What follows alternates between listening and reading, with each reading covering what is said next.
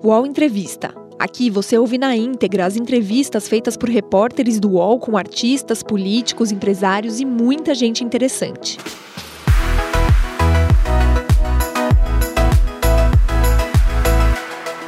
Começando a entrevista propriamente dita, a gente quer, é, inclusive, né, já tocar nesse assunto da pandemia, porque para essa semana tem a expectativa da reunião né, entre os três poderes para tratar da pandemia, para se chegar a um consenso maior e também a posse do novo ministro da Saúde.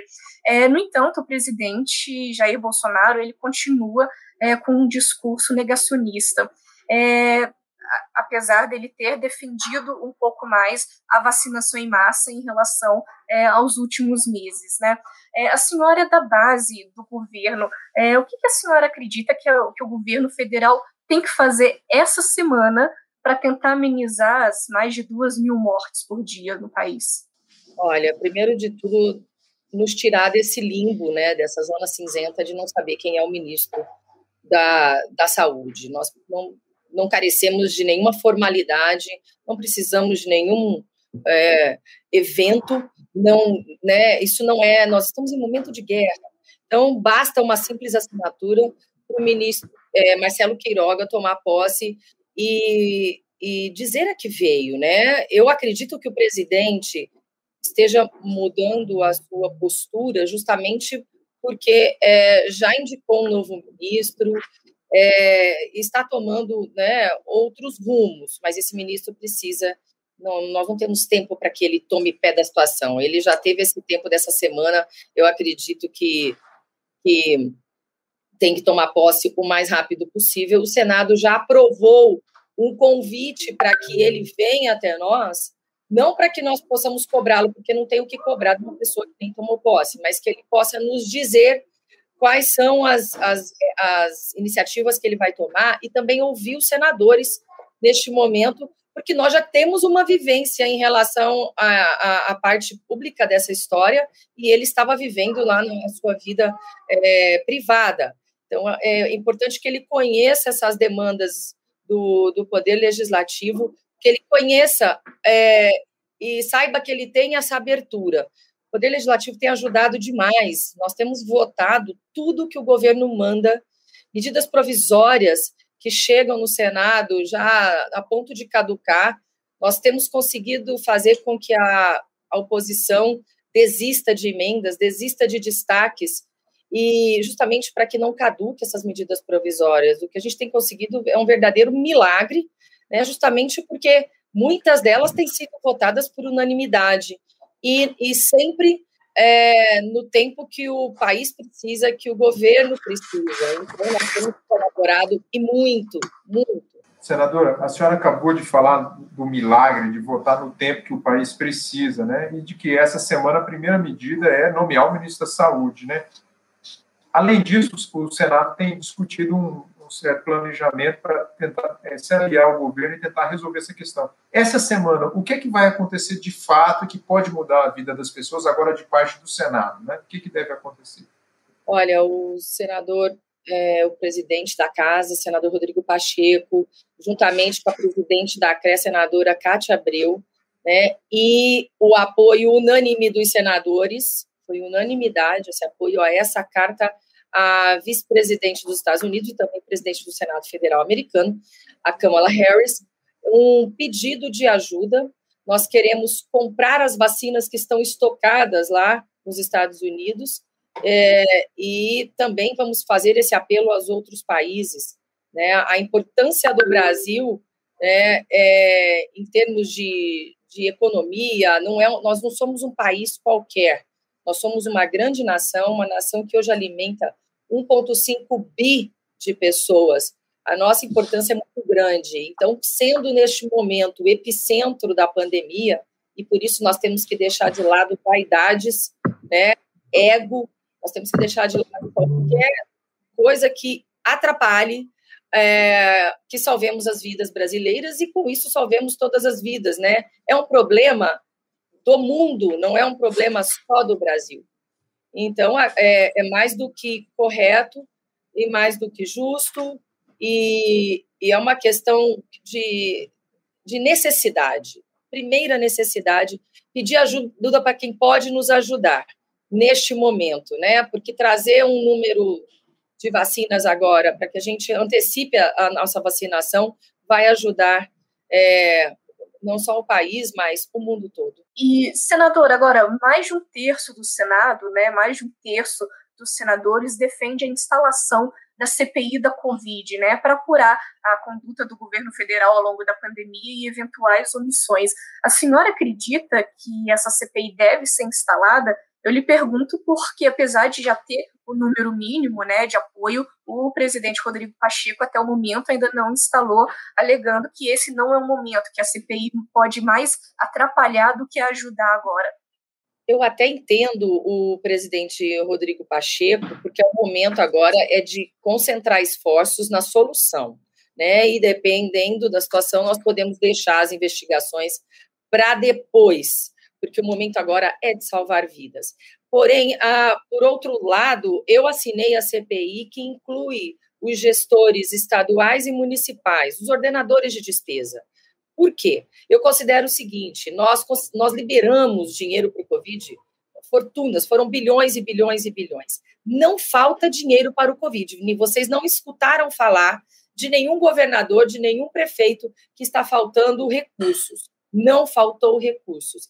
Então, o que, que acontece? O problema está sendo na gestão. É lógico, temos um, um, uma parte que nós calculamos que seja de corrupção e a outra parte de má gestão. Porque quando você envia o dinheiro para os estados e para os municípios, aí, você, aí passa para a alçada deles, sai da, da, da esfera de competência federal. Então, de qualquer forma, temos que incluir governadores e, e prefeitos. É lógico que é um trabalho mais minucioso, mas eu e, e demandaria muito tempo, né? Mas seria pelo menos uma resposta para a sociedade e poderia ser escalado um time do Senado Federal, um pequeno grupo, o grupo dessa comissão temporária, né, do, da CPI, para que ele cuide só disso e o restante do Senado possa cuidar das outras questões. É possível cuidar disso tudo paralelamente, justamente até para coibir novos atos, ou de má gestão, ou de corrupção. Né? Eu presido a comissão, é, a, perdão, eu presido a frente parlamentar da transparência da gestão dos gastos públicos. E um estudo internacional diz que cerca de 14% do, do, do que se é, perde com o dinheiro público, só 14% mais ou menos, é relativo à corrupção. O restante é relativo à má gestão. Então, nós sabemos que aí nós temos as duas questões e precisamos coibir antes que a gente não consiga é, dar conta dessa pandemia, porque mal, gestores que não estão dando conta precisam de uma orientação. Então, é importante também é, detectar o que, que está acontecendo para que a gente possa, de alguma maneira, ajudar. Então, não é somente punir, sabe, mas sim ajudar a resolver, porque a questão é solução imediata. Nós não temos mais como esperar.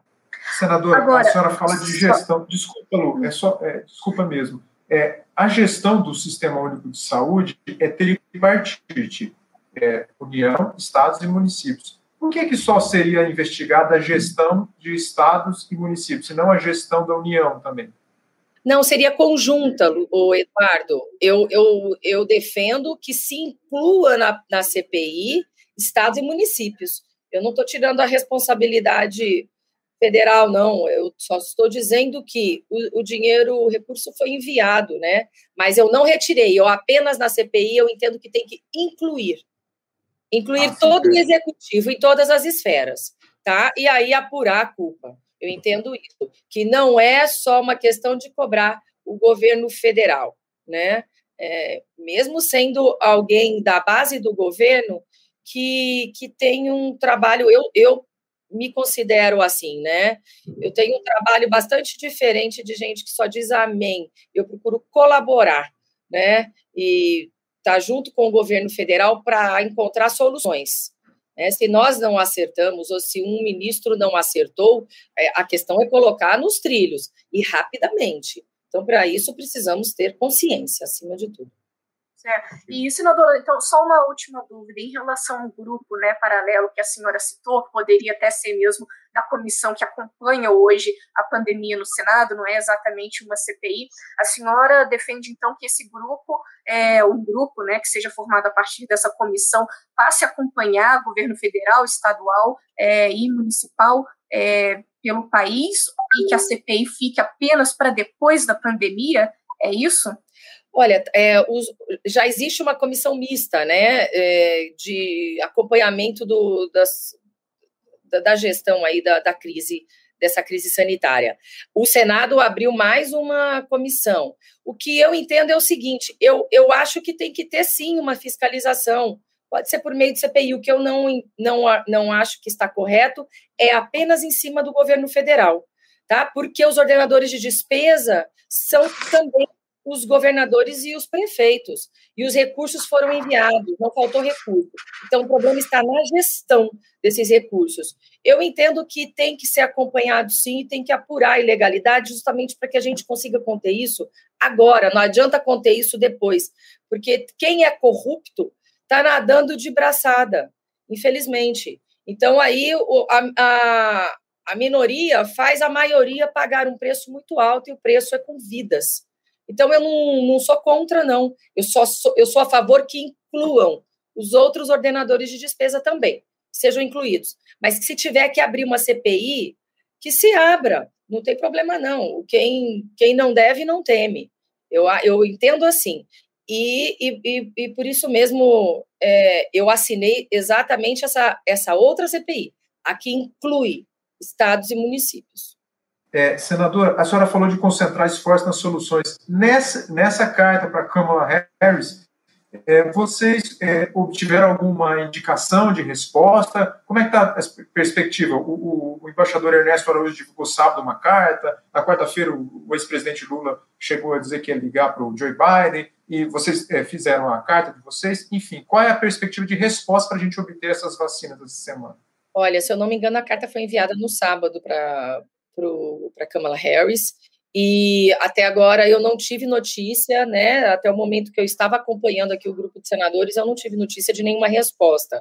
Mas eu acredito que, que tenhamos uma resposta ainda hoje e não estamos descartando pedir ajuda para outros países, principalmente aqueles, né? Estamos analisando ainda e vendo, levantando dados de quem pode nos ajudar. Mas é, foi uma importante medida do Senado Federal de pedir esse apoio, principalmente por, por, pelo fato de da Kamala Harris ser presidente do Senado americano, né? Aí a gente fala de parlamento com parlamento e, e de repente fica mais fácil, né? Os Estados Unidos está conseguindo conter a pandemia. Eu estou acompanhando aqui é, o, o Greg, que é o governador do Texas, e eles já estão conseguindo conter de uma forma impressionante e abrindo já o comércio, né? Os, os, os fatos aqui, os dados são incontroversos e nos dizem que a solução é a vacinação. Senadora, mudando um pouquinho de assunto, né? É, qual que é a senhora vê que a viabilidade do Sérgio Moro e do Lula para as eleições de 2018 no enfrentamento ao, ao Jair Bolsonaro, nessa disputa que está se desenhando? Como é que a senhora está vendo isso? Uma correção, eleições de 2022. Oh, isso, exatamente. Olha, primeiro tem esse imbróglio jurídico aí do, de ambos, né, Lula e Moro. Eu, sinceramente, é, vejo assim, eu, eu, como advogada, eu já analiso sobre tudo sobre outro prisma, né? É, eu aí não quero tocar no juridiquês, mas o, a questão é que o que nos impressiona é mudar toda uma decisão dentro de embargos de declaração. É, também esse movimento tardio é, me impressiona. Eu gostaria de compreender do ministro Fachin o porquê desse movimento tardio, de uma decisão tão assim, depois de tanto tempo, e de permitirem que, que o, o, o presidente Lula tenha sido preso, né? Por que agora? Então, certos momentos, é, a gente percebe que a política está dentro dessas decisões. Posso estar errada, até peço perdão para o ministro Faquim, mas o que eu consigo analisar nesse momento é que as decisões não são mais tão jurídicas, são decisões políticas, né? O, o momento não, não justifica né, ter deixado o presidente Lula, já que né, é óbvio que o ministro Fachin não inocentou o Lula, tá? As pessoas entendem que inocentou, mas vamos aguardar agora essa decisão do plenário. É, e, e eu não sei o que pode acontecer. Na verdade, é, é, o que se desenha é que haverá sim, né, e o centro está buscando um nome forte para ser a terceira via. Essa polarização que hoje nós temos e que muitos, muito eu, eu, eu, eu jogo nas costas de, de aliados né, do próprio presidente Jair Bolsonaro que se dividem entre aliados né, de uma direita racional e temos uma, uma direita que eu já vou dizer para vocês que eu nem considero direita. Eles nem sabem o que é isso. Né? Eles nem sabem quais, quais são os propósitos mesmos que nos trouxeram até aqui. Eles não se, eles sequer se recordam das bandeiras que elegeram Jair Bolsonaro. Então, virou um discurso político raso e que atrapalha o próprio presidente Jair Bolsonaro. Se querem ajudar o presidente, saibam que estão atrapalhando. Mas é, quando a gente diz isso, a gente sofre ataques horríveis aí. E eu já estou até acostumada, né? Então, é, sou aliada, voto 99% com o presidente Bolsonaro. É, isso está nas minhas votações, isso são números. O próprio Major Olímpio votava muito com o presidente, nós votávamos juntos, né? E então todas as propostas que vêm do governo é, nós abraçamos, principalmente porque a maioria é de propostas econômicas que nós estamos abraçando e defendendo lá dentro, né? Mas essa terceira via se desenha, é, é, é bem possível, bem possível, porque é, tem, tem gente já criando até uma, uma certa ojeriza de, de certas de pessoas que se dizem de direita e já passaram para o campo, campo do irracional. E aí eu quero alertar: essas pessoas não são de direita. As pessoas são fanáticas que não entendem absolutamente nada, sabe? É, clamam pelo artigo 142 da Constituição Federal de uma forma que não é a correta. Isso me deixa bastante indignada e bastante triste, né, porque confundem a direita e nos colocam numa situação de gente que não raciocina, que não pensa, que não tem conhecimento. Isso é muito ruim, muito ruim mesmo, e eles estão abrindo o campo para que para que a gente perca a vez, né? Infelizmente, é isso. É isso, se justamente se a senhora apoiaria esse candidato de centro, né? Ainda não tem um nome definido, mas claro, a gente já vê certa articulação de algumas pessoas, né, para vir tentar entrar nesse nesse espaço de centro, é, já que a própria senhora também falou que, que às vezes é, o presidente Bolsonaro ouve demais, né, essa parte, essa base tida como radical. Era isso que eu ia lhe perguntar. A senhora acredita que o Bolsonaro ouve demais, está errando ao ouvir demais essa parte mais radical da base dele, se a senhora cogita apoiar um candidato de centro? Olha, por enquanto eu não, não cogito, não, porque eu acredito na proposta da direita, eu acredito é, na proposta de termos né, somos conservadores, é, posso, posso assim dizer, nos costumes, é, com toda liberdade para toda e qualquer pessoa fazer o que quer. Na verdade, é, a nossa proposta é de Estado mínimo, né, de a mínima intervenção, e principalmente do mercado liberal, totalmente liberal. Eu sou absolutamente é, liberal na economia e sou Estado mínimo, portanto, certas questões é, de costumes, é, para mim, a gente não tem que nem tecer comentários, porque com quem as pessoas dormem, o que as pessoas fazem nas suas vidas privadas, isso não diz respeito ao Estado. Então, eu, eu, eu gostaria que essa tendência tomasse corpo é, aqui no Brasil. Por isso, eu não penso nesse momento em apoiar ninguém de centro, porque eu, eu sei, eu sei que o centro pende para o lado que está melhor para ele. E eu sei que o centro ainda quer o domínio total é, do Estado e quer manter aquela mão pesada em cima do, do empreendedor. O centro a gente já conhece, né? E, e eu, eu não, não, não quero esse tipo de, de destino para o nosso país. Por isso, eu ainda aposto em uma, em uma candidatura que venha com esses preceitos aí, que respeite esses preceitos, e principalmente anticorrupção. Então, neste momento, eu não vejo apoiar ninguém assim que tenha essa vertente aí de centro, não.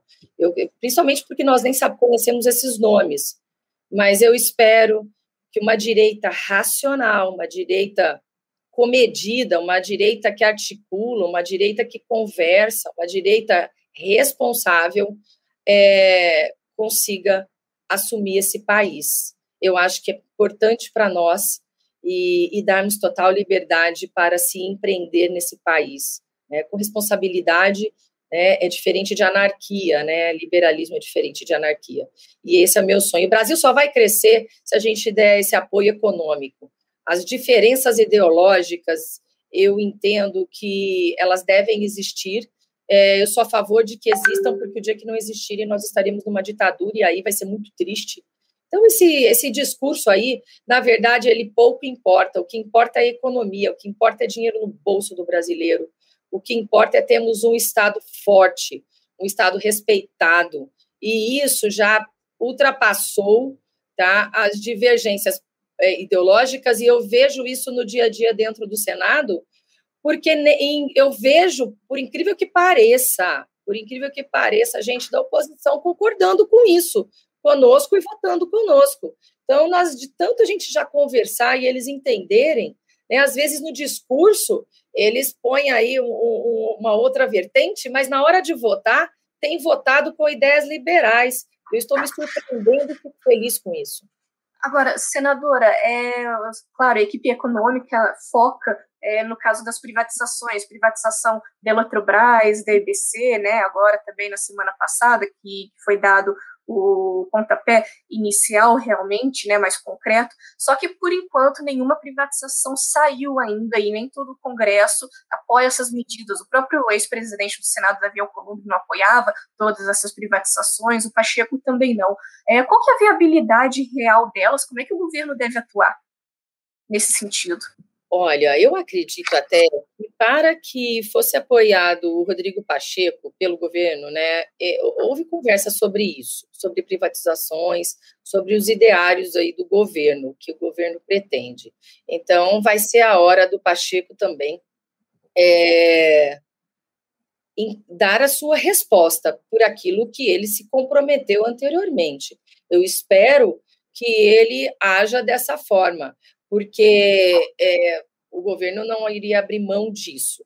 Eu entendo que a questão das privatizações assim estão completamente atrasadas. Eu acompanho muito Salim Matar é, e, e acredito que a equipe econômica tem que tomar uma atitude mais mais séria em relação a isso, principalmente porque eu lembro que o Salim Matar levantou números impressionantes de termos mais de 600 estatais, né? Porque temos subsidiárias dentro dessas, dessas, dessas, dessas nossas estatais mais conhecidas.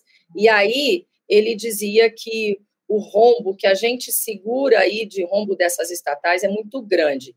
Então, eu acho que quando se fala, é, coloca grandes estatais é, aí em voga, nomes famosos, nós teríamos que começar até lá por baixo, tirando, é, nos livrando, vendendo, fechando aquelas que estão realmente dando prejuízo e deixando, é, por último, as demais, as que causam é, maior dificuldade de aceitação. Então, nós temos muito trabalho para fazer dentro de privatização, é, trabalhos menores, mas que não são menos importantes.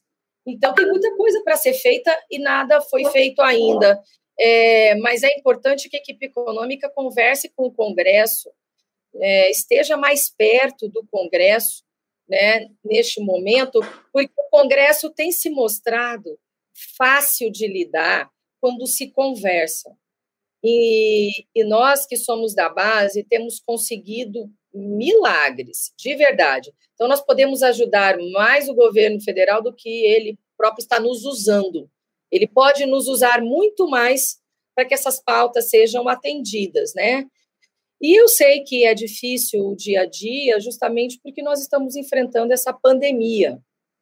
Mas é importante, né, o, o, o contribuinte brasileiro paga um preço muito alto e segura essas estatais aí de que é, é, é, desnecessário, nos traz prejuízo. E outra coisa que a, que a população precisa saber também, que seja informado, que seja colocado para a população, olha, nós temos 600 estatais, a estatal tal, ela nos causa um prejuízo de tanto, a, a, a outra de, de, de X, a outra de Y, a população brasileira não tem um raio-x, ela não conhece o seu próprio país.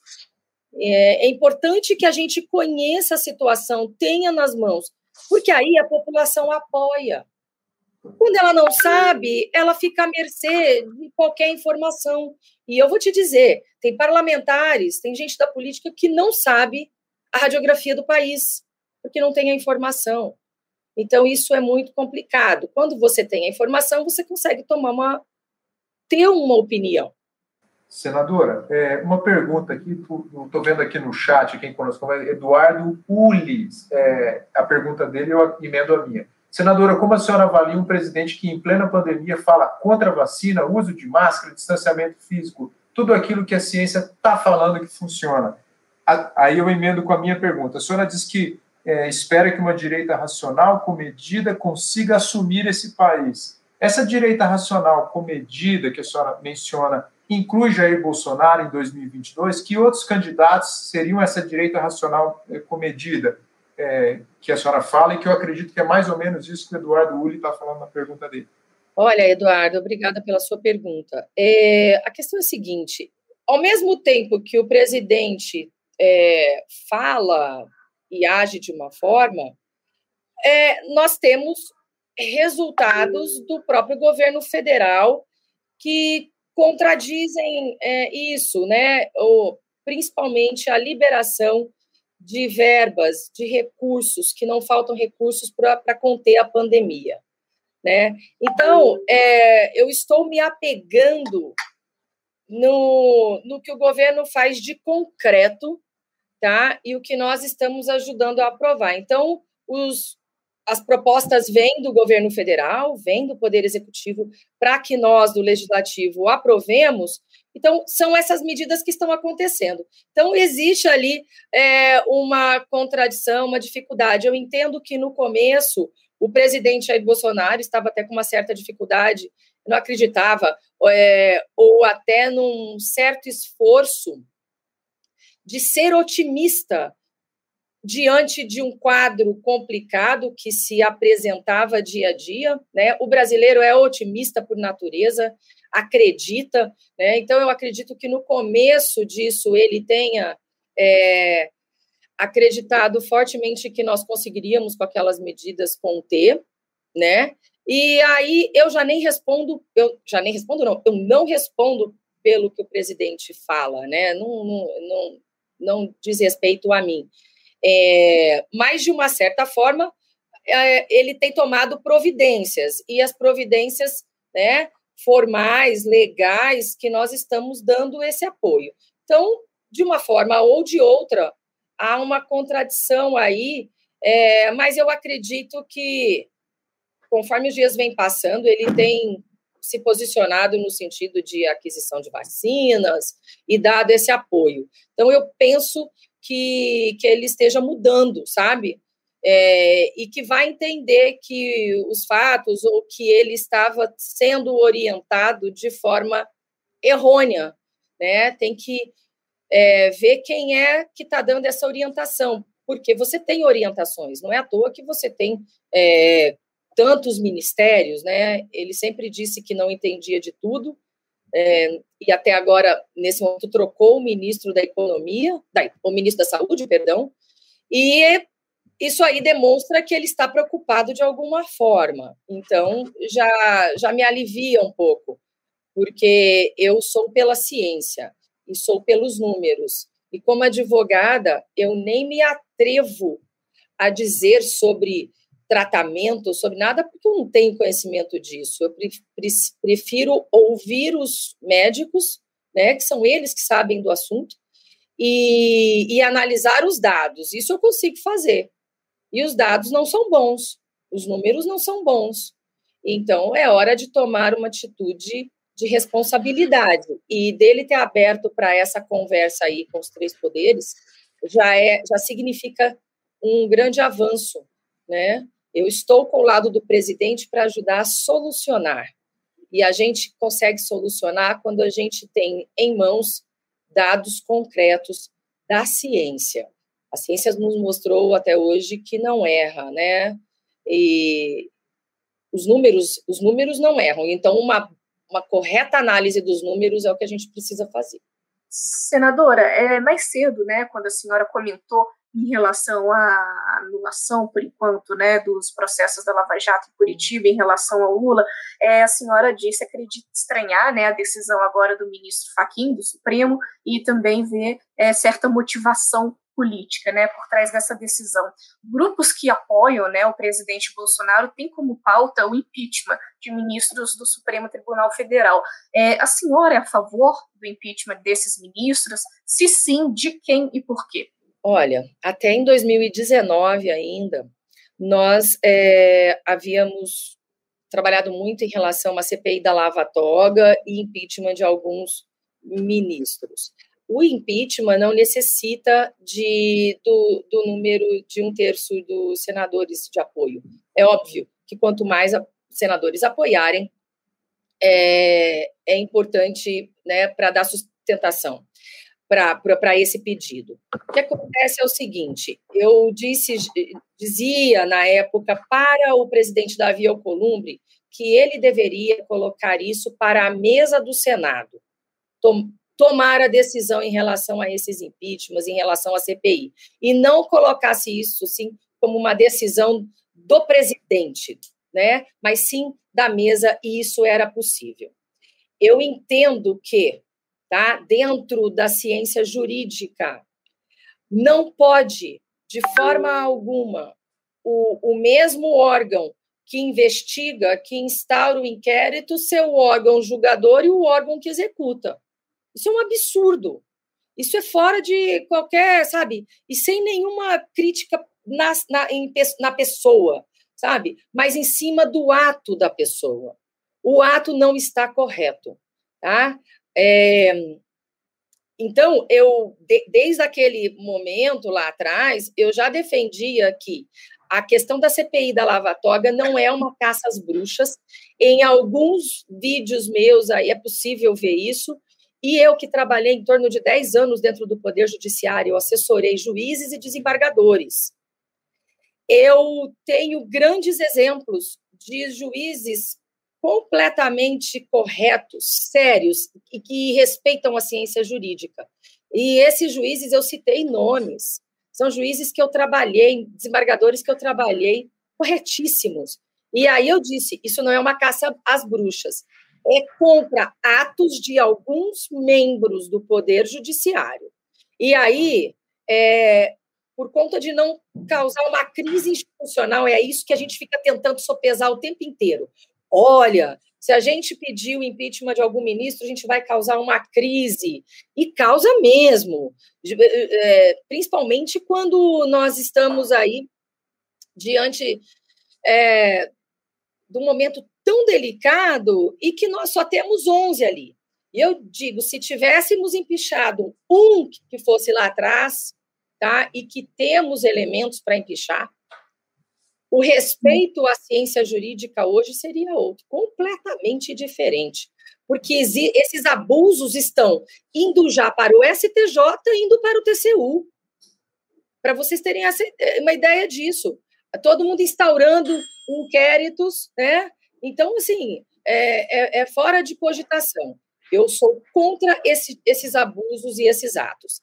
Então, o caso do Daniel Silveira é um caso que eu eu assisti todo o vídeo do Daniel Silveira, vi que foi assim absolutamente fora do, de todo o padrão de tudo, sou absolutamente contra aquilo que ele fez e o que ele, né? Mas por um outro lado houve um abuso do outro poder também.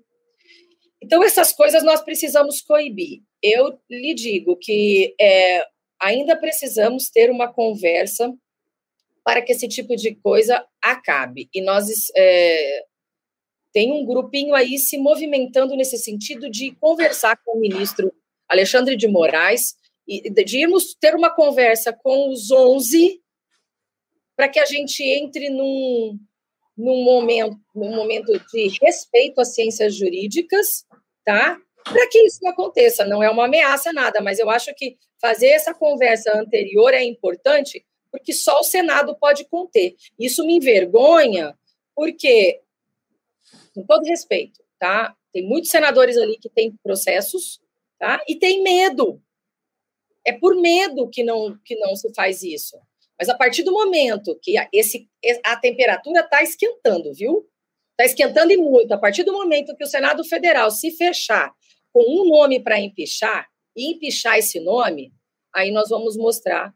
É, é, e outra, empichar um nome que, que tem que tem elementos para ser empichado, tá? Não empichar qualquer um, não. E já tem membros do poder ali, ali do STF que abusaram, abusaram e, nós, e a gente consegue fazer isso, olha, com o pé nas costas. Quem a senhora acha que tem elementos? Ah, eu juro para vocês que eu não gostaria de falar isso nesse momento. Vocês não vão fazer isso. Diga só os fatos, sem revelação. Não faça isso comigo, porque, porque eu não quero causar uma crise institucional. Ah, mas eu já dei a pista, Eduardo, eu dei a pista. Será? Eu dei a pista, dei, dei, dei a pista. Dei a pista. Eu prometo para vocês que a hora que a gente tiver essa conversa lá com eles, e essa conversa está para ser marcada, ou a gente entra num consenso, ou a, ou, ou a chapa vai esquentar, tá? Porque assim, olha, é muito mais democrático, né? Tá na mão de 81 do que na mão de 11. E nós já suportamos até o nosso limite. Agora, é, certas, é, é muitos, muitos senadores têm medo porque tem processos. E processos que caminham, gente, na velocidade da luz, como foi o caso da senadora Selma. Não existe na história aí um processo de cassação do, que eu digo cassação dentro do judiciário, porque tem também, né, dentro do, do, próprio, do próprio órgão legislativo. Mas ela foi cassada pelo judiciário. Não se viu nada igual. Foi assim meteórico, sabe? Então é aquilo. Será que não tinha elementos para caçá-la? Eu acho que não. Não, não tinha elementos para caçá-la de jeito nenhum. Tá? Principalmente porque poderiam até colocar uma, uma reprimenda em cima da senadora Selma por conta do que achar, do que levantaram. Uma reprimenda, mas não a pena de morte. Tá? Ela poderia sim responder por alguma coisa. Gente, tem gente que está eleito ali que fez coisa do arco da velha e nada aconteceu. Nada aconteceu. Mas com a senadora Selma aconteceu. Entendeu? Então, e, e aí, esse abuso, essa, essa mão pesada, e a senadora Selma se recusou a tirar o nome dela da CPI da Lava Toga, tá? E, e, questões internas aí, os bastidores foram horríveis, tá? Um dia, um dia o Brasil vai saber. Um dia o Brasil vai saber desses bastidores. A senhora, a senhora citou, tem um grupinho aí que vai se reunir com os ministros do Supremo, com Alexandre de Moraes, quem é? É, é. Não, eu ainda estou levantando, tá? Mas o que nós queremos é, é, é é nos posicionar em relação a essas questões, dizer que não é uma caça às bruxas, dizer que nós estamos é, analisando dentro da ciência jurídica. O que for abuso, nós queremos apurar e nós queremos impeachar sim. Tá? É, mas que para que essa crise que eles vêm, porque eles vêm. Eu estou aqui, ó, não quero falar nomes em nome do, do, da plena paz né, entre os três poderes. Então, eu estou evitando falar, justamente para que não, não quero expor ninguém e não quero é, causar nenhum problema institucional. Mas esse problema institucional já está sendo causado por eles e nós estamos sendo complacentes. Então, essas questões são bem difíceis de, de equalizar. É. E agora, é, senadora, só lembrando também que o ex-presidente do Senado, Davi Alcolumbre, antes dele deixar o cargo, né, antes do Pacheco assumir, ele arquivou, né, também todos os pedidos que foram apresentados de impeachment contra ministros do Supremo Tribunal, né, federal. Olha, eu acho que eles podem ser desarquivados tranquilamente, principalmente porque o impeachment é, principalmente porque o impeachment ele depende só de uma assinatura e já tem outras, outros impeachments que, que entraram aí. Né? Então, em relação a isso, não é por falta de pedido, tá? Que eles deixariam de ser empichados. O que nós não podemos é ter é, é ter uma é, uma situação que que fica assim irreversível e não podemos ter principalmente perseguição contra membros do Senado Federal, tá? Perseguição. E aí foi que aconteceu, perseguição no judiciário, né? Perseguição contra membros. E, e, e outros ficaram com medo, e, enfim, é isso que tem segurado. Mas a partir do momento que a gente tomar uma decisão interna de empichar um, e essa decisão acontecer, efetivamente, aí eles vão sentir. Mas eles vão esperar esse momento acontecer? Porque o Senado Federal está se unindo cada vez mais, e vocês estão vendo, está tendo uma coesão de todos, todos, tá? Esse pedido para os Estados Unidos, endereçado à, à vice-presidente e presidente do Senado, Kamala Harris, é, foi, foi unânime. Unânime. Então, o que, que vocês pensam? Né? O que, que dá para a gente entender? Existe uma união do Senado Federal para qualquer coisa hoje nesse momento.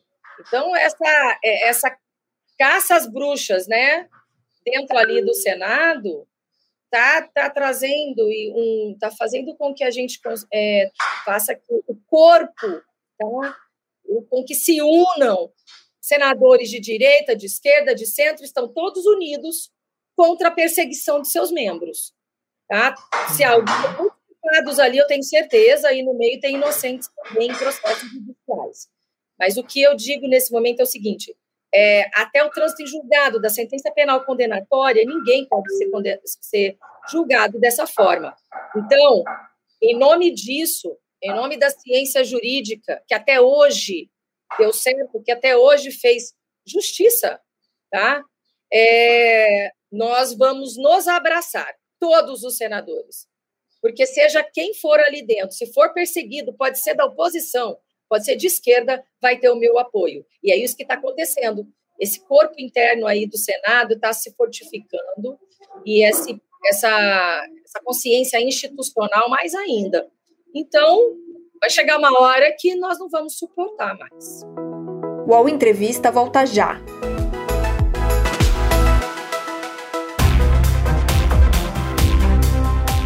Baixo Clero é o podcast de política do UOL. Toda semana eu, Carla Bigato, converso com os comentaristas Maria Carolina Trevisan e Diogo Schelp sobre temas que dominam a pauta política brasileira. Você pode ouvir o Baixo Clero e outros programas do UOL em uol.com.br podcasts, no YouTube e também nas principais plataformas de distribuição de podcasts. Senadora, é, propostas que possibilitam né, a prisão após condenação em segunda instância estão paradas no Congresso, né? É, tanto por causa da pandemia quanto a oposição mesmo por parte do Congresso em relação a essas propostas. É, agora, elas também não foram elencadas como prioridade pelo governo para 2021. Né? A senhora, a gente sabe, claro, é a favor dessas propostas, é, e faz parte da, da base aliada do governo. Mas como é que a senhora se sente em relação a essa falta de apoio do Planalto para a PEC da segunda instância, por exemplo? Olha, num país como o nosso, as prioridades são muitas. As prioridades agora são é, vacinação e colocar comida no prato de todos os brasileiros. Então, eu entendo que dentro das prioridades, pode ser que, que o governo não tenha conseguido elencar esse tipo de, de, de, de situação, é, justamente porque ele tem que. É, é, a questão é de passar fome, é questão de guerra, então isso fica em segundo plano. Só que para mim, não é segundo plano, dá para tocar concomitantemente. Então, o que eu é, penso é o seguinte: a questão de cobrar é, a inclusão disso tudo nas pautas, porque é possível para nós, do Legislativo, tocar a, todas essas pautas. Nós temos tempo suficiente para isso, principalmente agora em momento de pandemia, que as reuniões é, presenciais diminuíram muito, então a gente consegue fazer isso de forma virtual, com, o, com a volta do funcionamento das comissões.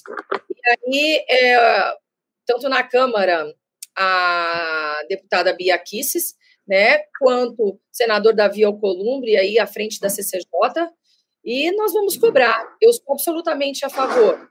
É, tem a situação lá da PEC da Bengala, espero que a Bia paute isso com a máxima urgência, porque é possível discutir isso, tá? É, é uma questão simples, simples. O que pode atrapalhar é, é, é a articulação, né? São os outros interesses. Agora, a, a condenação de segunda instância é prioridade. Isso aí é um atraso para o nosso país e uma vergonha, né? É, enfim, é muito difícil, é muito difícil é, tocar um país dessa dimensão e com tantos problemas, né? E principalmente problema de corrupção, é, que, que, que é um câncer na nossa, na nossa realidade, né? E que não acabou, não. É, ela tá, a corrupção está aí mais viva do que nunca, principalmente porque você não controla os governos estaduais, você não controla os cinco mil e tantos prefeitos agindo aí, são eles os ordenadores de despesa. Eu não sou ordenadora de despesa, né? Então, é, é a situação nossa, gente, é uma situação complicada, que se os brasileiros não se unirem, é, vai ser assim, nós vamos juntar os cacos uma situação bem pior.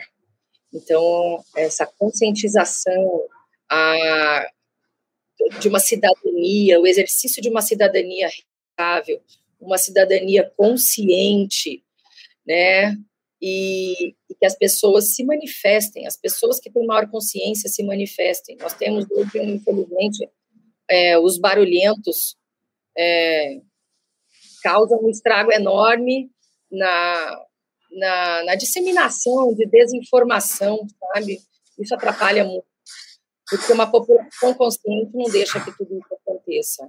Eu venho do exercício de uma cidadania responsável, né? e sem grito, sem, sem, sem exageros, mas dentro de uma pauta séria, de tomada de atitudes sérias, a gente tem que se unir, se unir.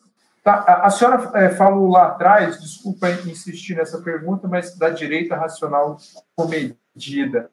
Eu queria insistir nela. É, quem é o representante da direita racional comedida que em 2022 pode representar esse grupo e Jair Bolsonaro faz parte dela ou são outras pessoas? Olha, eu não sei, as pessoas vão se apresentando ao longo dos dias aí, né? Eu vou analisando é, coisa de direito racional com medida é coisa minha. né? É, eu acredito, é, nós temos ali dentro do PSL um grupo racional, comedido, e aí um grupo já não, nem tanto, e nós temos gente assim em todos os lugares. Né? É, é separar o joio do trigo, tá? E eu acredito que quando a gente fala né, em uma direita irracional, eu já nem falo, eu acho que são apenas gente que, que grita e que não sabe nem o que é direita, o que, que é liberalismo econômico, que não sabe o que está acontecendo, né? E hoje todo mundo tem voz. Desde o tempo em que éramos apenas é, assistimos passivamente, né, aos programas de TV, ao rádio. Hoje aí a, a gente está falando agora, enquanto isso enquanto essa entrevista acontece, a gente tem a manifestação das pessoas. Então, a opinião das pessoas vale hoje. Né? Eu, eu digo numa eu sou a voz das ruas no Senado Federal. É, mas é que a paixão cega as pessoas e ela domina as pessoas. Então, eu já vi muita gente é, que eu considerava assim, é, que estão desinformadas e muito apaixonadas. Eu acredito que agarradas, né, a uma esperança de um Brasil melhor, mas não é isso que vai nos, nos trazer esse Brasil melhor. Então, essa direita comedida, essa direita racional, ela está ela, ela não aparece muito ainda, porque as pessoas são mais, assim, é, fazem menos barulho nas redes sociais. Elas têm que começar a aparecer mais. E tem muita gente séria por aí, tem muita gente bacana, tem muita gente legal, já dentro do, da política. Tem muita gente boa, só que o grito não ecoa tanto né? Porque nós temos aí esses barulhentos, mas eu acredito que com o tempo isso já está cansando, já está mostrando para muita gente que não é o caminho, né? E se você for olhar, nem o próprio presidente tem pede aí o artigo 142. E ele já disse que ele é pró-democracia, então, e só que tem apoiadores dele dizendo o contrário. Então, eu não sei até que ponto as pessoas são apoiadoras, né? Elas atrapalham. Atrapalham. Atrapalham porque elas vão. É, elas, elas tiram a. atrapalham a imagem do próprio presidente Jair Bolsonaro. Agora, e a hora senadora... que isso, que essas pessoas estão atrapalhando ele, aí vai ser bom. Eu acredito que ele já esteja vendo, viu? Que é bom ele se distanciar desse, né, dessas. Não dá, ou então pedir para essas pessoas amenizarem, pararem, porque não é correto, né? Agora, senadora, a senhora acredita que as investigações em relação às possíveis suspeitas rachadinhas, né, praticadas pela família Bolsonaro, também não podem atrapalhar? Olha, eu confesso para você que isso aí é uma, é uma questão que está sendo discutida dentro do judiciário. Eu não tenho acesso a absolutamente nada. Eu entendo que é, toda pessoa pública né, está sujeita a investigações, todos nós, né, os nossos é, qualquer movimentação financeira nossa, minha, né, tá tudo exposto, né? Somos PPPs, pessoas públicas, PPEs, né, dentro desses bancos, pessoas publicamente expostas. Então, a investigação é natural com todos os políticos, com todas as pessoas publicamente expostas, e ela tem que ocorrer. E aí, é, nenhum, não tem direito de fazer nenhum julgamento de mérito em absolutamente ninguém. O que eu entendo é que todos nós, sem exceção, de direita à esquerda, temos sim que estar com a vida aberta é, para tudo isso, né? Não tem, não tem quem não deve não teme e pronto, né? E aí que investigações de qualquer contra qualquer pessoa, contra mim, contra qualquer um, que elas sigam seu curso e apurem ou não, né? E aí, então, assim, eu não, nem gosto de me meter nisso, porque é um problema do Poder Judiciário, né? Não, não tenho a mínima ideia do que se passou e do que se passa, de verdade. Então, eu não posso opinar sobre nada disso. O que eu quero é me concentrar cada vez mais nos problemas do nosso país, que são muitos, muitos. É, são, assim, incontáveis. E não está nada bem, não. Porque as pessoas pensam assim, eu não vejo nada que melhorou é, em relação, principalmente porque não foi culpa do governo. O governo encarou uma pandemia, né, o maior problema sanitário e o maior problema econômico. Então já entrou com essa situação pra... então ele não tem culpa e mas que nós estamos numa situação gravíssima estamos e precisamos ter consciência disso e nos unir. E principalmente é, quem pode ficar em casa, meus amigos, é, tem, na verdade, um poder dever. Né? É um dever de ficar em casa. Tem gente que não tem o privilégio. Tem muita gente que é privilegiado, tanto no poder público quanto no, no setor privado.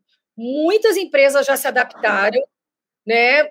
Muita gente já está adaptada, continua com seu emprego, pode ficar em casa, mas não fica. Então, quem pode tem que ficar em casa porque as ruas têm que estar liberadas para aqueles que não têm esse privilégio e que estão nas ruas, inclusive, para nos servir. Né? Eu posso ficar em casa, trabalhando remotamente. Tá? E quando eu saio, é porque não tem jeito mesmo. Então, é, eu devo. Então, tudo que eu posso comprar online, eu compro. Tudo que eu posso fazer online, eu faço. Então, é esse tipo de consciência que precisa ter. A rua é para quem não tem esse privilégio. Então, tem gente confundindo. Se todo mundo que pudesse ficar em casa ficasse em casa, nós não estaríamos com esse problema. Agora, os que precisam sair e precisam disso para trabalhar estão pagando um preço muito alto. Então, na verdade, esse isolamento, se a gente calibrasse dessa forma, se a gente conscientizasse as pessoas dessa forma, ah, você pode ficar em casa? Meu amigo, então fique. Nós estamos em uma guerra. Você não se ligou? A morte está batendo na nossa porta. Já enterramos muita gente, já enterramos muitos amigos. Eu estava fazendo as contas de conhecidos, de pessoas próximas, e olha, já está grande a lista. Então, é, é grave, é sério, né? E se a gente conseguir passar essa mensagem de, de, que temos que deixar as ruas para aqueles que não têm jeito e que precisam nos servir, é uma, é uma, é uma questão de sobrevivência, é uma questão de humanidade, é uma questão de cidadania, é uma questão de responsabilidade de cada brasileiro, de cada um ser responsável pelo seu papel. Não saia se você não precisa. Fica na rua andando à toa. E aí você atrapalha aqueles que são obrigados a ir para a rua para sobreviver. Não, Sim. sem dúvida, a gente a gente está vendo muita muita gente ainda na rua, né? Muitas vezes sem necessidade.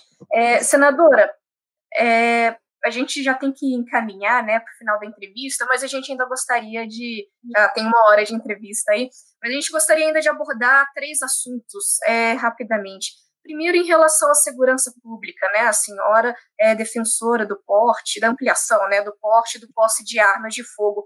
É, a senhora acredita que o aumento do acesso de civis às armas de fogo, inclusive com calibres mais altos, é, melhora a segurança pública? Por quê? Olha, eu vou te dizer o seguinte. É, é um assunto tão complicado, ainda mais nesse momento, eu tenho visto o seguinte, que por mais que algumas medidas tenham é, facilitado o acesso, esse acesso não está tão fácil não, porque ainda é muito caro, né? Tem muitas é, questões que têm que ser é, cumpridas para você ter esse acesso. Eu sou a favor de um acesso responsável, tá? É, tudo de forma responsável. Liberdade não significa anarquia. É muito diferente uma coisa da outra, muito diferente. É lógico que se você tem essa é, não é para todo mundo, né? Tem um monte de regras, então não é assim, né? Como quem vai ali.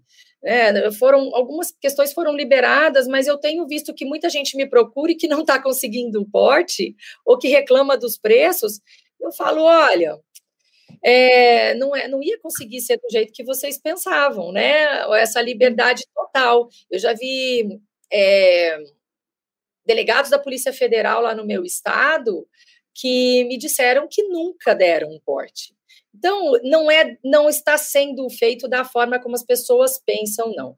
Principalmente porque tem que passar pelo Congresso, e o Congresso tem sido bastante equilibrado em relação a isso. É óbvio que se um vamos vamos assim dizer no, no meio rural é, se aquela se aqueles invasores, se aqueles bandidos já sabem que ali é fácil ter arma e que hoje o produtor rural com 18 anos tem que estar ali e tem o direito dessa posse, desse pote, dentro de, dos limites da sua propriedade, se ele está ali, ele pode atirar para defender, porque é um direito seu de legítima defesa, tá? Se entrou na minha propriedade, eu tenho todo o direito.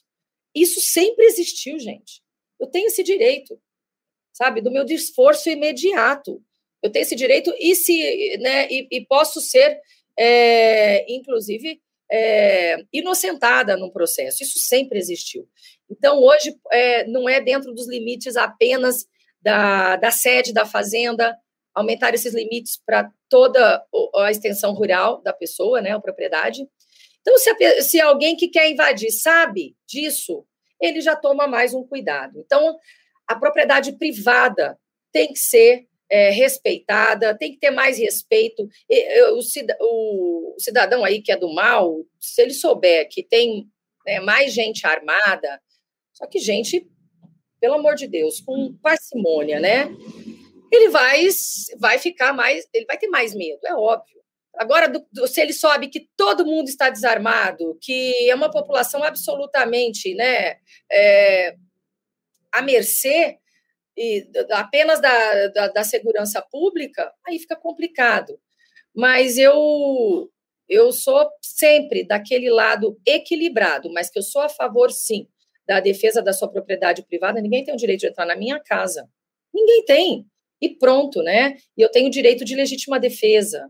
E, e, e isso eu vou defender com unhas e dentes sempre. Então, é, mas com, com, com parcimônia, né? Não é para todo mundo e não é assim simples, não. Senadora, é, o que, que falta de infraestrutura, principalmente no estado da senhora, que é um estado agrícola, né? Para transporte de grãos, para escoar a produção, e também nessa questão aí com as terras indígenas. A senhora é de Dourados, né, um lugar onde tem bastante conflito indígena, né? Queria saber o que, que precisa ser feito para isso resolver o problema, não só para o agricultor, mas para o consumidor, já que o preço do arroz e da carne, por exemplo, está nas alturas e o agricultor é, é responsabilizado por isso, por priorizar as exportações. Olha, o, eu que agora tenho ido muito para o Mato Grosso do Sul de carro, tá? E tenho viajado muito de carro para poder entender o que, que como é que estão as nossas estradas, eu vou dizer para vocês, apesar de estarmos ali ó, no centro, Mato Grosso do Sul está no centro da América Latina, é um, é um estado que faz divisa com cinco estados e dois países, é o estado que tem melhor condição de logística do Brasil, tanto que essa condição de logística tem sido aproveitado pelo crime. Porque 40% das armas e 60% das drogas que entram no Brasil entram pelo Mato Grosso do Sul, que tem a fronteira é, seca mais permeável do país. Então, não é à toa que nós temos esse problema grave no Mato Grosso do Sul. E essa condição logística, né, de espalhar drogas e armas pelo Brasil e, e ali ser o centro de distribuição da, do, do ilícito, né, ela é utilizada justamente por esses empresários aí é, do mal. Se fosse bem utilizada, poderia escoar toda a produção, não só do Mato Grosso do Sul, mas do Brasil, com muito, com, com uma economia impressionante. Nós temos condições ali, não só de rodovias, mas ferrovias, mas a nossa condição em relação ao Rio Paraguai, Rio Paraná, o Porto de Ladário, que esteve fechado há mais de 20 anos, a nossa condição ali de escoar nossa produção por meio dos, ri, dos rios é enorme. Para vocês terem uma noção de uma conta, apenas uma simples conta, o que nós importamos de carro do, da Argentina e que entra pelo Porto de Santos, se entrasse pelo Porto de Ladário, por exemplo, faria uma economia de cerca de 73%. 73% de economia na logística. Então, no meu estado, falta tudo, tudo. É chocante a diferença quando você está andando em Goiás e aí você entra nas estradas do Mato Grosso do Sul, que aí você perde, inclusive, a conexão com a internet. Ah, então, esses, quem cuidou do meu estado todo esse tempo, com todo respeito, é, ou ficou, né, deixou né? É, é, essa desídia favoreceu a criminalidade, porque é importante, né? A falta de estrutura na segurança pública lá no Mato Grosso do Sul, que deveria ser reforçada em relação aos outros estados, também nunca foi clamada, nunca vi esse, esse clamor, e eu lancei já uma campanha que não consigo, né, que reverbere justamente porque não tem políticos de repente interessados, né, ali no meu estado, que é Mato Grosso do Sul, seguro o Brasil em paz se nós reforçarmos as nossas fronteiras, né?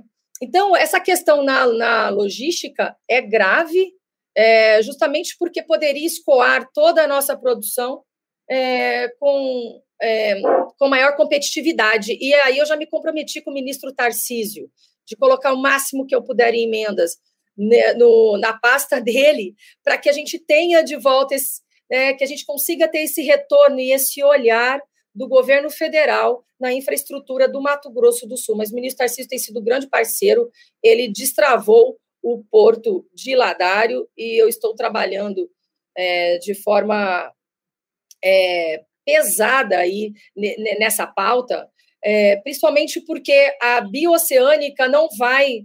É, ela aumenta cerca de 150, ela diminui cerca de 150 quilômetros apenas. Ela é muito cara para o que nós podemos ter já no Mato Grosso do Sul é, e, e, ajudar a escoar toda a produção do país, inclusive é, para toda a para todo para toda a América Latina, né, para toda é, para todos esses países aí, enfim. Então, e a questão relativa à invasão de terras indígenas, esse é um outro problema gravíssimo. Por quê? Porque envolve também uma questão de não haver respeito às decisões judiciais. Nós temos um problema sério de desrespeito, de, de é, medidas judiciais, de integra, reintegração de posse, que quando nós vamos cumprir, tá? Inclusive com, com reforço policial, nós chegamos nessas propriedades e nós encontramos membro do, membros do Ministério Público Federal que atuam não para promover a justiça, porque são promotores de justiça para todos os brasileiros, mas eles têm bandeiras políticas e ideológicas. Então, membros, membros, tá? Eu não, tô, não estou generalizando o Ministério Público Federal, estou dizendo que são membros, certos membros, que são é, militantes. E isso é inaceitável. Os, é, é eu entendo que os índios é, invoquem as suas propriedades, né?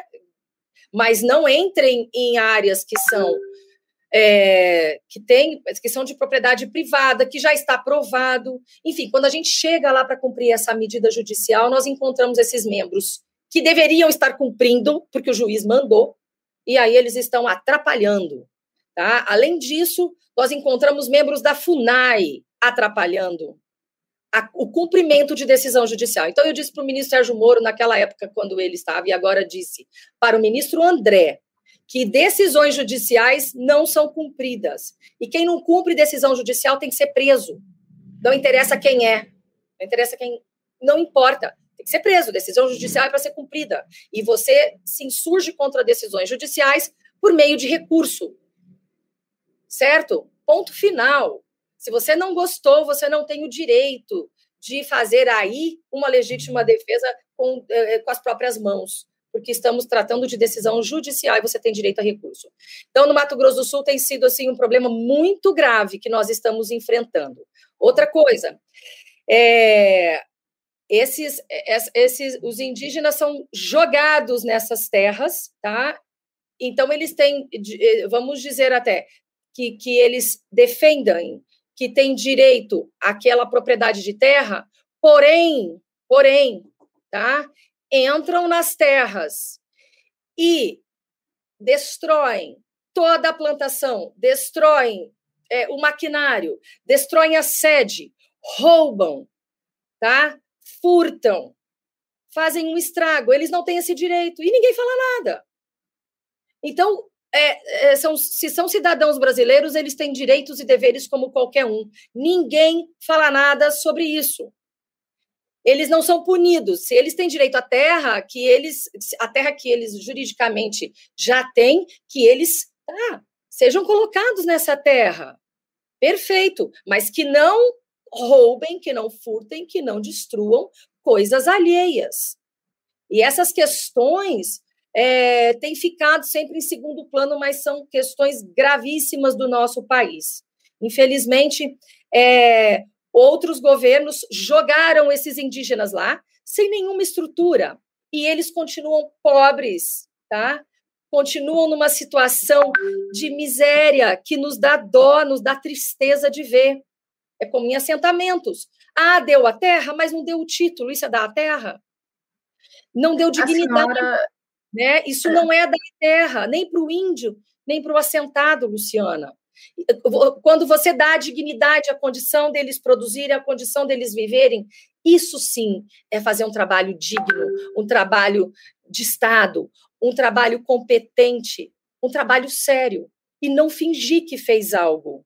Ali só existe fingimento no nosso país e eu tenho brigado para que o nosso governo corrija isso. Né? Isso que eu ia lhe perguntar. A senhora conversou né, com o ministro André Mendonça né, sobre isso. É, qual que foi a indicação dele para resolver, tentar minimizar esses conflitos que a gente sabe que existem de parte a parte e não são de agora, né? Também acontecem há décadas. É, eu conversei com o ministro, o ministro teve, coitado, quando ele entrou, ele teve Covid, ele teve problemas de saúde, o ministro tem, assim, é, ninguém tem, infelizmente, ninguém tem tempo, né? Esse é um problema tão grave, tão grande, nós estamos trabalhando com regularização fundiária, já tem, já sabe, dando um passo, mas a situação dessas pessoas é terrível. E eu conversei com o ministro, coloquei ele a par dessa situação, porque muita gente que não é ali da, da, do Mato Grosso do Sul, que não entende desse, desse conflito, não consegue ter a dimensão sabe, da gravidade. Na verdade, todos o, o Brasil, tem uma extensão assim de terra enorme, uma população imensa. E digo para vocês, gente, todos os nossos problemas são gravíssimos. Onde a gente vai mexer, tem o caos. O caos é instalado mesmo sem Covid e mesmo sem essa crise econômica. Já era o caos, já era terrível. Então, esse problema especificamente é, é algo que poucas pessoas compreendem de forma profunda. E aí nós temos a desinformação. E aí nós temos. Eu, eu sou a favor de levantarmos é, números e trabalharmos com a ciência. Então, quando é, eu, eu, digo, o, o, senador Fabiano Contarato esteve lá no meu estado, esteve em Dourados, a maior aldeia urbana do mundo, que tem cerca de 17 mil indígenas, que é na cidade que eu nasci.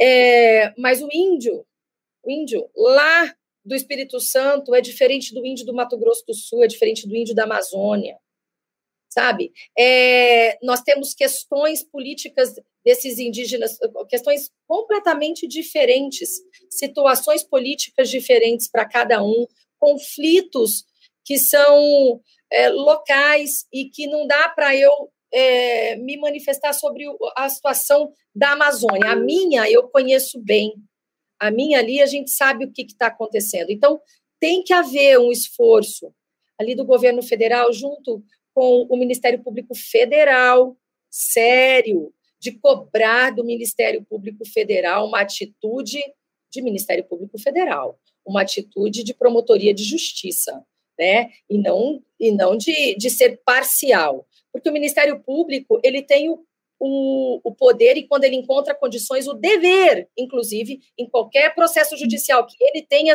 iniciado, de pedir é, uma sentença absolutória. Vocês sabem disso. Se o Ministério Público inicia uma ação penal e depois ele vê que a pessoa é inocente, ele tem o dever de pedir a absolvição. E, então, por quê? Porque ele tem o dever de promover a justiça. A justiça para quem? Para todos os brasileiros. A justiça dentro deste país. E aí ele não pode agir fazendo diferenças, passando por cima de propriedade privada, né? Já é, o que pode ser dado aos indígenas, que seja, já foi cerca de 13% do território nacional, né? Já foi concedido, mas esses índios não mudam a vida deles, estão numa situação muito difícil social, muito difícil. E aí discursos ideológicos, né, acabam, sabe, discursos que não levam a nada, grito, sabe, ninguém está impedindo ninguém de exercer é, os seus, a sua cultura. Eu sou neta de alemão, eu sou neta de gaúcho, mas eu, eu, tô, eu nasci no Mato Grosso do Sul. E aí eu como o strudel. Ao mesmo tempo, eu tomo chimarrão, e consigo fazer tudo o que eu quero, porque eu vivo num país que eu tenho liberdade. O índio tem a mesma liberdade do que eu. Ninguém vai me impedir, como ninguém vai me impedir um, um índio de exercer a, a, sua cultura. Eles têm escolas, inclusive, que é, ensinam as duas línguas, né? Eles têm muita coisa. O que nós precisamos é dar suporte. Tem aí aldeias que não têm água, uma pobreza chocante, chocante, uma tristeza, casos de suicídio, alcoolismo. Sabe por quê? Porque não tem condição financeira. Porque não foi dado dignidade, jogaram essas pessoas lá. E aí disseram que deram terra, mas não deram dignidade. Senadora, certo, senadora. É, bem, a gente, uma última pergunta, né, para a gente encaminhar realmente agora para o final, é em relação à bancada feminina e o espaço político, né, para as mulheres. A população brasileira, né, um pouco mais da metade dela é formada por mulheres, só que no Senado está em volta de por 15%, né, mais ou menos, de senadoras. E se a gente for olhar a mesa diretora do Senado, na verdade, só tem uma, né, que é a senadora Elisiane Gama, que está na mesa diretora do Senado e como suplente, né, ainda na verdade. A bancada feminina se articulou, é, tem agora, né, uma líder da bancada realmente para participar mais das decisões do Senado no dia a dia.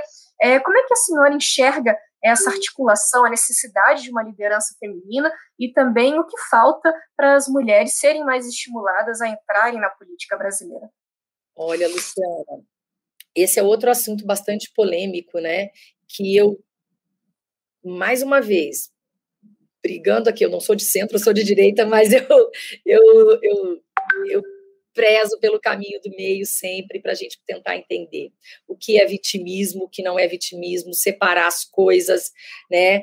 E a gente nunca pode negar que quem deu a abertura dentro da política brasileira, quem, que, é, quem aprovou essas legislações que nos dão esses espaços foram os homens, porque sempre o Congresso foi é, maioria masculina é, e, e, lá atrás ainda era muito menor o número de mulheres, né? Então, a gente tem que lembrar disso, que existem homens que nos respeitam.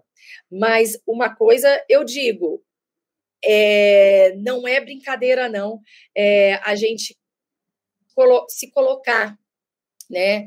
E trazer mulheres para cá para dentro da política, fazer com que elas tenham a coragem de enfrentar e, acima de tudo, capacitá-las. Em termos de capacitação, as mulheres têm buscado mais do que os homens, tanto que você vai ver nos, nas, nos bancos de faculdade, as mulheres têm sido maioria. É impressionante o tanto que elas se capacitam, mas também é impressionante o, o ainda ver que elas recebem menos. E aí eu estou primando assim por números que a gente recebe, né? E aí teremos amanhã também a votação novamente. Vai ser colocado para votar aquele projeto de lei que, que é, penaliza empresas que não dão a equidade salarial, né? Então, é, nós conseguimos foi uma promessa do senador Rodrigo Pacheco, mas também da senadora Simone Tebet, quando ela era candidata à presidência do Senado. E aí nós conseguimos colocar isso, é, concretizar esse sonho de ter uma liderança feminina. Nós não sabemos se isso existe em outros parlamentos, estou buscando aí saber, mas a gente não tem essa notícia. Então, acredito que o Senado Federal tenha sido é, vanguardista neste aspecto. E nós estamos conseguindo colocar na pauta semanalmente projetos de lei que nos interessam, projetos de lei que protegem as mulheres. Perfeito. Mas também projetos de lei que consideramos importantes, não só na pauta feminina. E eu disse pro, na sessão que nós votamos, eu disse para o, o presidente que designassem relatorias para nós mulheres, relatorias importantes na economia, em outras áreas que não sejam aquelas áreas mais doces, né? É, que as pessoas consideram, ah, eu vou dar essa pauta aqui, que é de criança, que é ou de mulher, ou de idoso para senadora tal, justamente né, por, por achar que nós só temos esse lado maternal. É, nós também conseguimos enfrentar os outros assuntos com maestria, temos senadoras extremamente competentes em todas as áreas.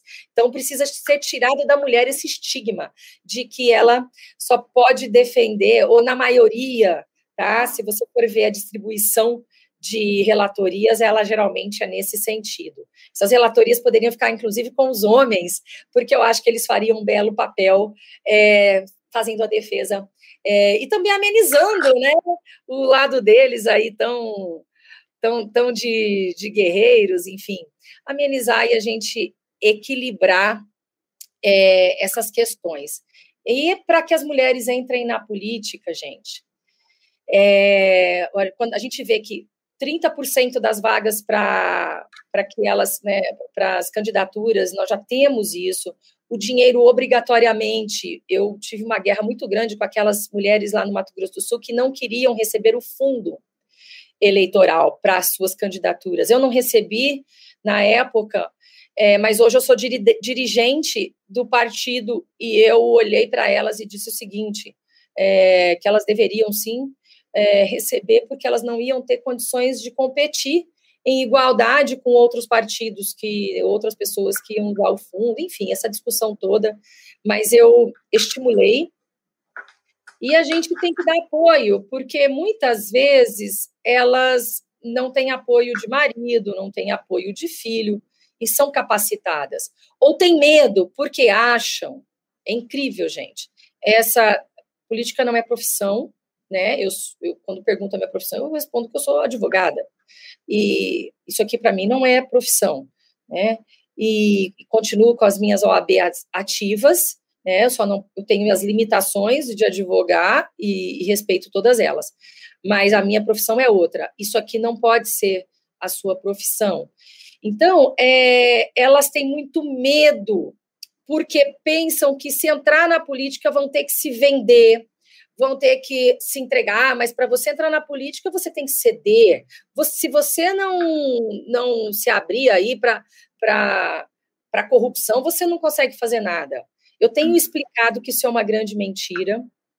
Isso não existe. Você pode simplesmente ser você e, e seguir as suas, né, as suas diretrizes morais sem influência nenhuma. Isso aí é uma falácia, justamente até para impedir que as pessoas tenham a coragem de entrar na política. Eu não preciso me envolver com corrupção para estar aqui e continuo firme no meu lugar.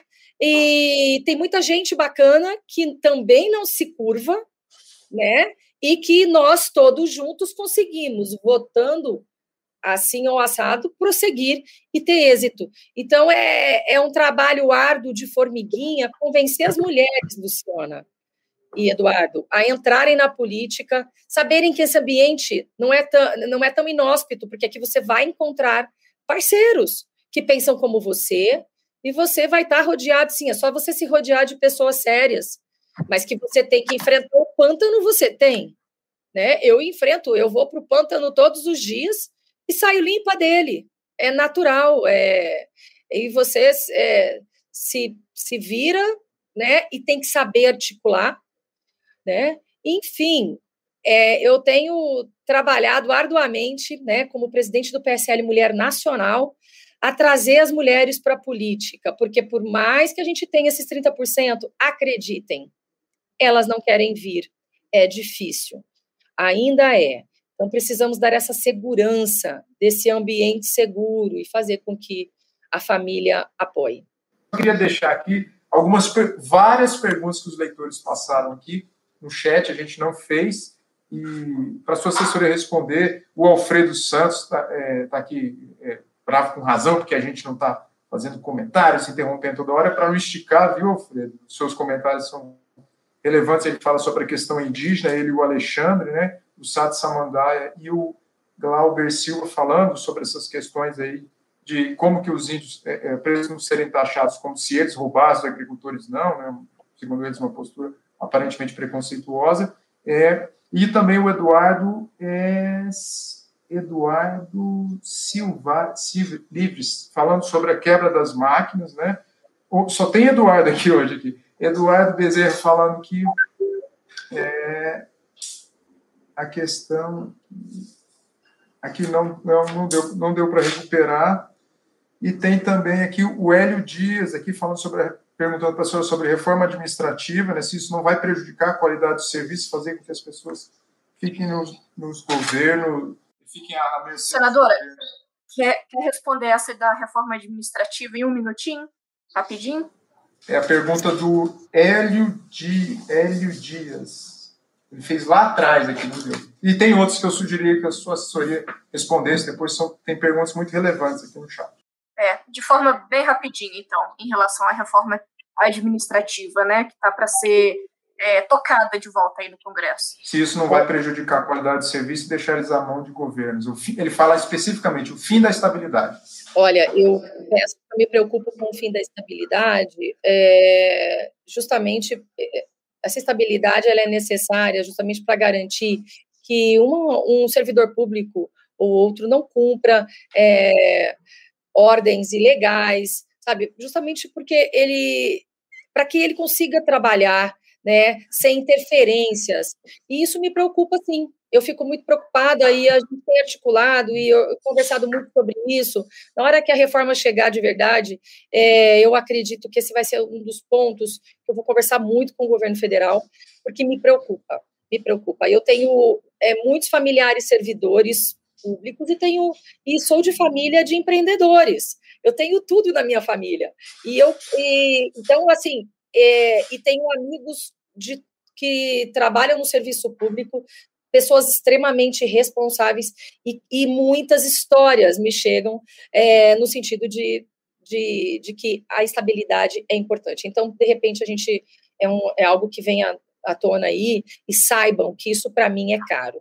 Agora, para o Alfredo e para os outros ali, é, tem, eu parto do princípio sempre, e eu não sei se eu esqueci de falar, que quando eu, é, eu falo, é, eu não gosto de generalizar nunca, então não são todos os índios, tá, Alfredo? É, é, e nunca são todos os políticos, nunca são todos os membros do judiciário, são índios, são membros do Poder Judiciário, são alguns políticos, muitos políticos. Então, quando a gente fala assim, é, é para dizer que esses fatos acontecem, tá?